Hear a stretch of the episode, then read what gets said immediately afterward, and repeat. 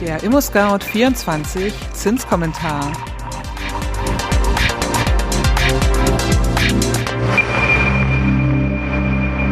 Hallo und herzlich willkommen zum ImmoScout 24 Zinskommentar Podcast.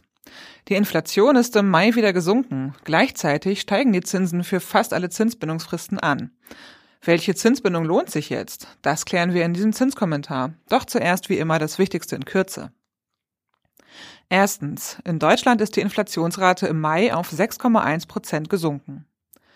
Zweitens, während die US-Notenbank mit Zinserhöhungen pausiert, hebt die EZB die Leitzinsen auf 4,0 Prozent. Und drittens, vor allem die Zinsen bei langen Bindungsfristen steigen weiterhin leicht.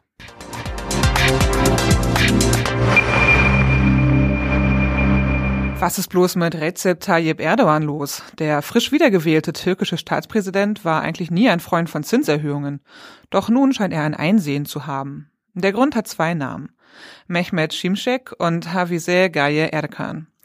Der eine, Şimşek, ist der neue türkische Finanzminister. Die andere, Erkan, ist die neue Chefin der türkischen Zentralbank. In der Finanzwelt gelten die beiden als Dream Team. Vor allem Erkan hat eine unglaubliche Karriere hingelegt. Sie hat in den USA nicht nur Mathematik und Finanzwirtschaft studiert, sondern dort auch als Investmentbankerin alle Höhen und Tiefen der Wirtschaft miterlebt. Als eine der jüngsten weiblichen Führungskräfte der First Republic Bank erlebte sie deren Insolvenz. Eine ihrer Lehren daraus, wie sie in einem Interview freimütig bekennt, wir haben gelernt, dass Liquidität nicht unbedingt gleichzusetzen ist mit Solvenz. Das soll heißen, wer heute zahlungsfähig ist, muss es in Zukunft nicht unbedingt bleiben. Und das ist im Zweifel zu wenig. Präsident Erdogan jedenfalls scheint seine Zinsfeindlichkeit abgelegt zu haben. Er sagt, nach den Überlegungen unseres Finanzministers haben wir akzeptiert, dass er in Absprache mit der Zentralbank schnell handeln wird. Und das haben Şimşek und Erkan auch getan. Mitte Juni wurden die Leitzinsen in der Türkei fast verdoppelt, von 8,5 auf 15 Prozent. Das klingt viel, doch Ökonomen hatten noch mehr erwartet. Offiziell liegt die Inflation in der Türkei bei rund 40 Prozent. Das Umtauschverhältnis des Euro zur türkischen Lira beträgt derzeit 1 zu 28. Vor drei Jahren bekam man für einen Euro nur sieben Lira. Dazwischen liegt ein beispielloser Wertverlust. Gegen die neue türkische Geldpolitik nehmen sich die Leitzinsen in der Eurozone oder in den USA wie Kinkerlitzchen aus. Dennoch sorgen sie im Juni für ein Raunen in der Wirtschaft. Zwar hat die Fed nach zehn Zinserhöhungen nun eine Zinspause eingelegt, sie könnte aber nicht von Dauer sein. Der Chef der US-Notenbank, Jerome Powell, machte all jenen einen Strich durch die Rechnung, die mit einer dauerhaften Kehrtwende gerechnet hatten. Nee, wird wohl leider doch nix. Leidtragende waren vor allem die Börsianer, denn wenn die Zinsen wieder steigen, gehen die Börsenkurse in den Keller. Derzeit verharrt der geldpolitische Leitzins in einer Spanne von 5,0 bis 5,25 Prozent. Die Fed deutete jedoch bis zu zwei weitere Zinsschritte zum Jahresende an. Die nächste geldpolitische Sitzung ist für den 26. Juli angesetzt. Bei der Europäischen Zentralbank EZB geht es in Trippelschritten weiter. Sie hat den Leitzins um 0,25 Prozentpunkte auf 4,0 Prozent angehoben. Mit der bereits achten Zinserhöhung soll die hartnäckig hohe Inflation im Euroraum eingedämmt werden. Seit Juli 2022 hat die EZB aufgrund der hohen Inflation eine beispiellose Serie von Zinserhöhungen vorgenommen. Zuletzt verlangsamte sich das Tempo nach mehreren Anhebungen um jeweils 0,5 Prozentpunkte etwas. Der aktuelle Leitzins von 4 Prozent ist der höchste seit Ausbruch der weltweiten Finanzkrise im Oktober 2008. EZB-Präsidentin Christine Lagarde sagt, der Preisdruck bleibt stark. Zumindest in Deutschland hat sich die Inflationsrate im Mai deutlich abgeschwächt. Lag sie im März und April noch bei über 7 Prozent, so betrug sie nach aktuellen Angaben des Statistischen Bundesamtes im Mai nur noch 6,1 Prozent. Interessant ist, dass es diesmal nicht mehr die Kosten für Energie, sondern vor allem die für Nahrungsmittel waren, die den Preisauftrieb maßgeblich bestimmten. Dass die Zinsen in Deutschland weiter steigen, verschärft das Problem, das viele Immobilienkäuferinnen schon seit etlichen Monaten haben.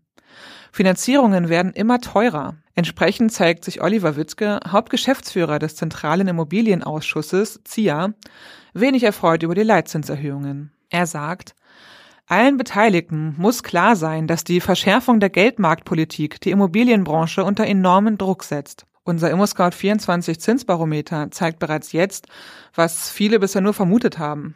Zumindest bei längeren Zinsbindungsfristen liegen wir im Durchschnitt bereits jenseits der 4%-Marke. Das Vergleichsportal Check24 hat errechnet, dass bei einer Baufinanzierung von 400.000 Euro und einem Durchschnittszinssatz von 3,31 Prozent pro Jahr bis zum Ende der zehnjährigen Zinsbindung Zinskosten in Höhe von 117.982 Euro anfallen würden. Allerdings 3,31 Prozent hatten wir eher im vergangenen Sommer. Mittlerweile liegen wir viel höher. Der Monatsbetrag beliefe sich bei dieser Rechnung auf 1.770 Euro.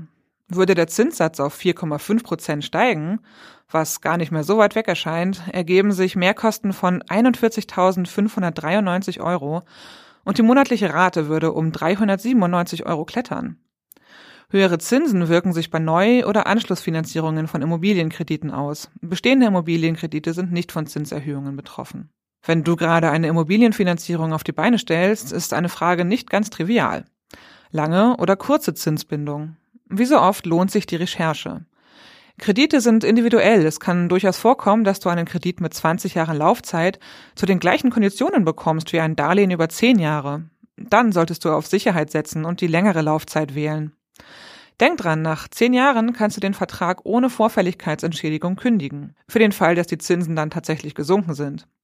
Für alle, die sehr unterschiedlich hohe Konditionen angeboten bekommen, gilt umso mehr mit Spitzenbleistift nachrechnen.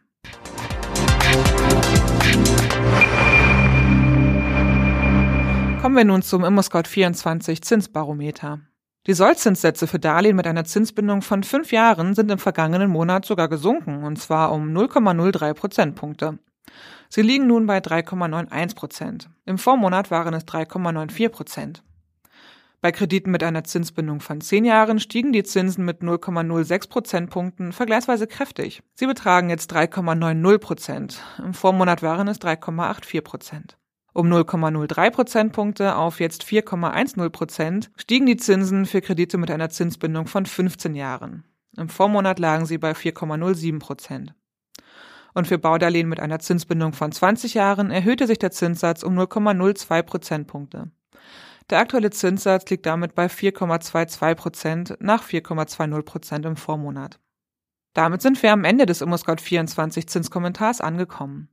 Habt ihr Fragen an uns, Lob, Anregungen oder Kritik? Dann schickt uns doch gerne eine E-Mail an podcast@scout24.com. Wenn euch unser Podcast gefällt, dann abonniert ihn doch einfach bei Spotify, iTunes oder wo auch immer ihr eure Podcasts gerne hört. Und wenn ihr weiterverfolgen wollt, wie sich das Weltgeschehen auf die Zinsen auswirkt und was das für den Immobilienkauf bedeutet, dann hört euch den Zinskommentar in einem Monat an. Am Mikrofon war Konstanze Renken. Bis dann. Tschüss.